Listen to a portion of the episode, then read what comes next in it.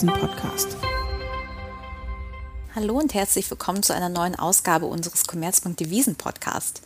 Mein Name ist Tulan Nguyen und ich bin Devisenanalystin im Research der Commerzbank und ich spreche heute mit meiner Teamkollegin Antje Prewke über die aus Handelssicht wichtigsten Währungen Osteuropas. Äh, und darunter zählen der polnische Slotty, der ungarische Forint und die tschechische Krone. Aber erstmal hallo Antje und schön, dass du dabei bist. Hallo Tulan. Ja, ich würde mich anfangs vielleicht erstmal auf den Slotty konzentrieren wollen.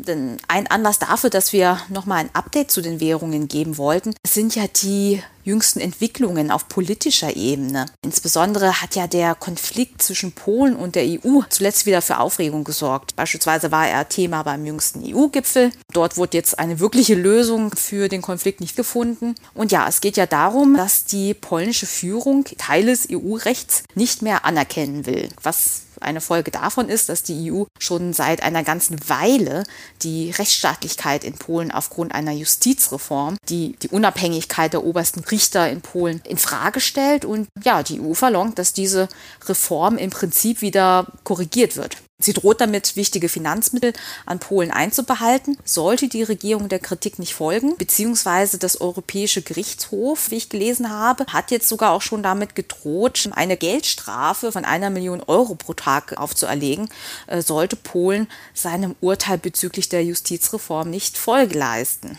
Gut, in Warschau leistet man bislang hartnäckig Widerstand und jetzt scheint sich die Situation aber doch so langsam zuzuspitzen. Also zumindest habe ich das Gefühl, dass es auch rhetorisch hitziger wird. Die polnische Regierung droht ja jetzt auch im Gegenzug wichtige Programme wie das Klimapaket der EU zu stoppen, wenn tatsächlich EU-Gelder eingehalten werden. Auch das Thema Ausstieg Polens aus der EU ist mittlerweile schon aufgekommen. Ja, wie wirkt sich dieser politische Konflikt denn auf den Slotty aus? Der entwickelt sich ja schwächer als der Forint und die Krone seit Jahresanfang. Ist das auf diesen Disput mit der EU zurückzuführen? Also Tulan, ich bin der Meinung, dass das ein unterschwelliger Belastungsfaktor ist. Denn die Beziehungen zur EU von Polen und Ungarn waren ja grundsätzlich, ich sage mal, in den letzten Jahren sowieso nicht die besten. Und dieser Streit um die EU-Gelder ist auch ein Streit, der ja mit dem Haushaltsgesetz oder mit dem Wiederaufbaufonds angefangen hat und zwar dann zwischenzeitlich beigelegt wurde und jetzt wieder hochkocht. Das sind also im Prinzip keine neuen Themen. Natürlich ist das unterschwellig ein Risiko, dass wenn die EU-Kommission harte Bandagen fährt und sagt, ich will aufgrund dieser Bedingungen, die für die Gelder vom Wiederaufbaufonds nicht erfüllt sind, aufgrund dieser Bedingungen eben nicht Gelder ausbezahlen oder Gelder zurückhalten, das ist natürlich ein Risiko, denn in den letzten Jahren haben gerade Ungarn und Polen Milliardenbeträge erhalten von der EU und jetzt natürlich wäre das wieder vom EU-Aufbaufonds. Da geht es, ich sag mal, um 13 bis 20 Milliarden und das sind schon große Summen. Aber meines Erachtens ist das aktuellere Thema im Moment in allen osteuropäischen Währungen für den Markt eher die Geldpolitik. Und da sehe ich zumindest aktuell die größeren Einflussfaktoren für die Währungen. Aber klar, gerade bei Ungarn und bei Polen ist so ein Konflikt zwischen EU und osteuropäischen Ländern immer so ein unterschwelliger Belastungsfaktor, der möglicherweise eben dazu führt, dass die Währungen, sollten sie Aufwärtspotenzial haben, das nicht so ausspielen können, wie sie es eigentlich sollten. Gut, du sagst, die Geldpolitik ist der entscheidendere Faktor für die Wechselkurse. Was hat sich da denn getan? Also vor allem zu unserem letzten Update. Da habt Melanie und du ja sehr viel über die Geldpolitik geredet. Jetzt ist es ja so, dass der Forint zuletzt recht schwach gehandelt hat, obwohl die ungarische Notenbank angefangen hat, die Zinsen zu erhöhen. Warum unterscheidet sich die Performance so sehr zur tschechischen Krone, die seit Jahresanfang sogar gegenüber dem Euro ja aufwerten konnte? Beide Notenbanken haben ja damit begonnen, ihre Zinsen zu erhöhen. Da möchte ich doch gerne auf die einzelnen Währungen eingehen. Ja, wir hatten in der letzten Folge davon gesprochen, dass wir im Prinzip nicht davon ausgehen, dass gerade in Ungarn und Polen die Zinsen angehoben werden. Und das hat sich dramatisch geändert seit unserer letzten Folge. Da müssen wir ganz ehrlich sagen, sind wir auch ein bisschen überrascht worden. Zum einen haben die Ungarn plötzlich entschlossen, angesichts der hohen Inflation die Leitzinsen anzuheben. Die Zentralbank war zuvor sehr, sehr taubenhaft geworden, wollte immer an ihrer expansiven Geldpolitik festhalten, aber die Inflation Inflation ist mittlerweile auf fünf bis sechs Prozent gestiegen und liegt damit zum einen deutlich über dem Inflationsziel und zum anderen ist natürlich der Realzins, also der Leitzins minus die Inflation im tiefroten Bereich. Und der Markt hat das natürlich anfangs deutlich abgestraft und wollte Zinserhöhungen sehen, indem er den Forint abstraft, was dann auch zumindest ansatzweise gekommen ist. Also die ungarische Zentralbank hat jetzt ein paar Mal den Leitzins erhöht. Wir stehen mittlerweile bei 1,8 Prozent und gehen davon aus, dass das auch noch weiter steigen wird, der Leitzins, dass sie weiter anheben wird. Zum Jahresende sehen wir den Leitzins im Bereich von 1,95 oder vielleicht sogar knapp über 2 Prozent. Aber Mittelfristig denken wir, dass grundsätzlich die Bereitschaft, noch weiter den Leitzins anzuheben, nicht so groß ist. Und was bedeutet das insbesondere fürs nächste Jahr? Naja, wir rechnen immer noch damit, dass die Inflation relativ hoch bleibt, obwohl sie auch nächstes Jahr aufgrund der Sondereffekte, die wir ja im Prinzip überall sehen, wieder etwas runterkommen sollte. Aber vergessen wir nicht, dass gerade in den osteuropäischen Ländern schon vor der Pandemie eine Tendenz zu hohen Inflationsraten war. Und damals schon hat insbesondere auch die ungarische Notenbank eben den Leitzins nicht angehoben. Also war diese Episode mit einer schwächeren Inflation während der Pandemie oder kurz nachdem diese Pandemie eben aufkam, eigentlich nur so ein Unterbrechen des Inflationstrendes, der sowieso in Ungarn schon nach oben zeigte. Und jetzt sehen wir eben diese Sondereffekte zum einen, aber eben auch diese zuvor schon bestehenden Effekte, die wieder zum Tragen kommen. Das heißt, ja, die Zentralbank hat bewiesen, dass sie den Leitzins anheben kann. Und sie wird es auch noch im moderaten Bereich langsam tun. Aber unseres Erachtens wird es eben auch mittelfristig nicht ausreichen, um, ich sag mal, in Richtung eines neutralen Zinsniveaus zu kommen. Das müsste mindestens bei drei Prozent oder sogar mehr sein. Und das heißt, selbst wenn kurzfristig der Forint von steigenden Zinsen profitieren kann, mittelfristig gehen wir nicht davon aus, dass da eben die Aussichten durch die Geldpolitik für den Forint deutlich und wesentlich verbessert werden.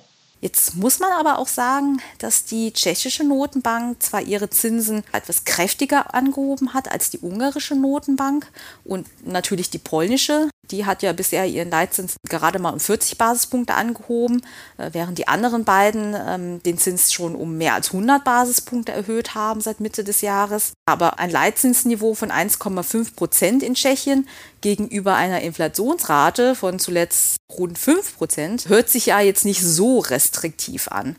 Äh, was erwarten wir denn, wie sich der Zins in Tschechien gegenüber der Inflation weiterentwickelt und was heißt das für die Krone?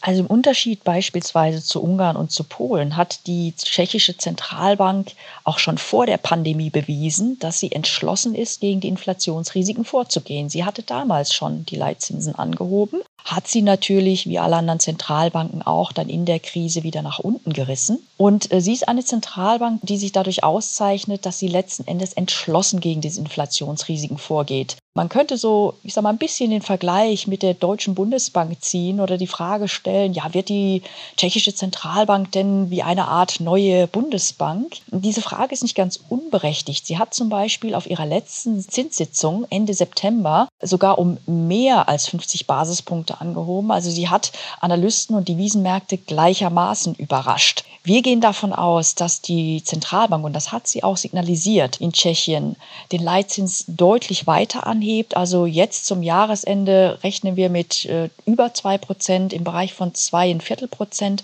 Und auch nächstes Jahr dürfte sie an diesem Pfad festhalten. Und Ende 22 rechnen wir sogar mit im Bereich von zwei, drei Vierteln, vielleicht sogar drei Prozent. Und dadurch, dass die Zentralbank vor der Krise und auch jetzt schon bewiesen hat, dass sie aufs Tempo drückt und dass sie entschlossen gegen diese Inflationsrisiken vorgeht, ist natürlich die Krone innerhalb dieser Region eigentlich so der Vorreiter und der Outperformer und dürfte es auch bleiben, denn die Zentralbank bleibt erstmal restriktiv. Ja, vor allem wenn die Inflation nächstes Jahr wieder runterkommt, was wir ja allgemein erwarten, da wir davon ausgehen, dass die aktuell hohe Inflation vor allem von pandemiebedingten Faktoren getrieben wird, wie die Angebotsengpässe, die wir sehen, ja, dann sieht der Realzins in Tschechien natürlich in der Tat attraktiv aus, sofern die Notenbank tatsächlich ihre Zinsen weiter erhöht, weil das natürlich dann zu einem höheren Realzins führen wird. Das erklärt natürlich auch, weswegen die tschechische Krone dann sich besser entwickeln sollte. Bleibt noch zu guter Letzt der polnische Slotty. Der hat sich ja am schlechtesten entwickelt unter den genannten drei osteuropäischen Währungen. Dabei hat die polnische Notenbank doch sogar auch eine erste Zinserhöhung überraschend vorgezogen.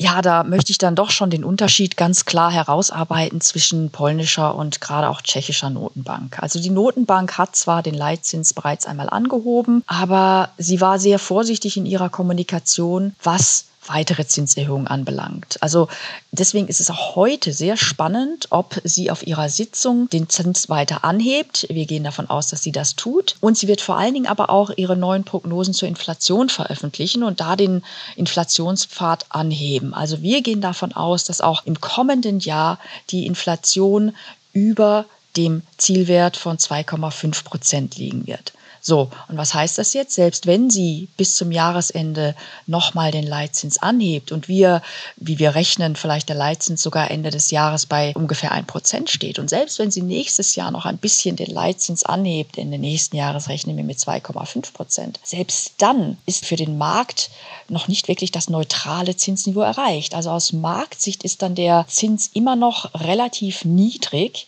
vor allem wenn dann natürlich noch in den USA die Chance besteht, dass dort die Zinsen auf absehbare Zeit steigen und das möglicherweise auch die Schwellenländerwährung generell nochmal unter Druck setzen kann.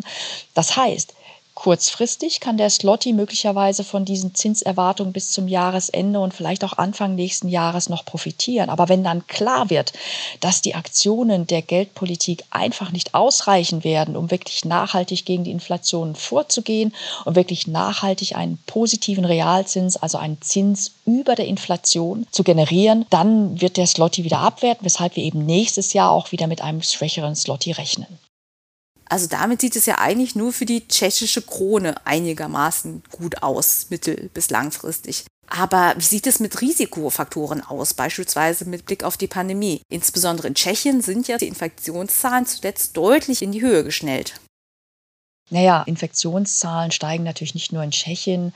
Wir sehen in vielen auch anderen europäischen Ländern die Infektionszahlen wieder steigen. Ich gehe nicht davon aus, dass in irgendeiner Form noch sehr starke Beeinträchtigungen der Wirtschaft stattfinden. Und das dürfte auch nicht einen großen Einfluss auf die Inflation beispielsweise haben. Im Gegenteil, man könnte ja davon ausgehen, dass dann vielleicht die Inflation länger oben bleibt und vielleicht sogar noch mehr Zinserhöhungen notwendig sind. Also eine gewisse Unsicherheit könnte vielleicht auch mal den Aufwärtstrend der Krone so ein bisschen ins Wackeln bringen. Aber tendenziell gehe ich nicht davon aus, dass er ihn aufhalten wird. Insofern gehe ich nach wie vor davon aus, dass eben die Krone am stärksten performen wird. Und dieser Risikofaktor Pandemie, der besteht natürlich auch für Ungarn und für Polen. Insofern dürfte sich das mehr oder weniger ausgleichen. Also wenn ich jetzt mal so ein Ranking machen sollte zwischen den Währungen, da würde ich an erster Stelle als Outperformer die Krone setzen. Äh, an zweiter Stelle käme der Forint und danach, kurz danach, dann eben der polnische Slotty für die Performance gerade im nächsten Jahr. Wunderbar, dann fasse ich noch mal kurz zusammen.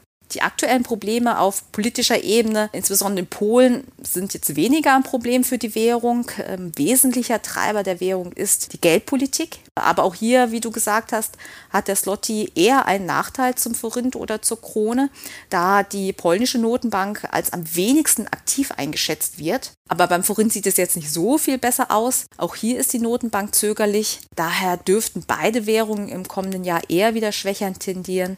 Nur die Krone kann von der recht aktiven Geldpolitik ihrer Notenbank profitieren. Ja, damit würde ich sagen, danke Antje fürs Gespräch heute. Gerne, Tulan. Und natürlich vielen Dank an Sie, liebe Zuhörer. Ich hoffe, die heutige Folge hat Ihnen gefallen. Falls Sie Feedback haben, können Sie uns diesen gerne per E-Mail zukommen lassen. Die Adresse finden Sie in den Show Notes. Und auch nächste Woche sind wir dann wieder für Sie da mit einem spannenden Thema zu den Devisenmärkten. Ich hoffe, Sie hören auch dann wieder rein. Bis dahin, eine schöne Woche.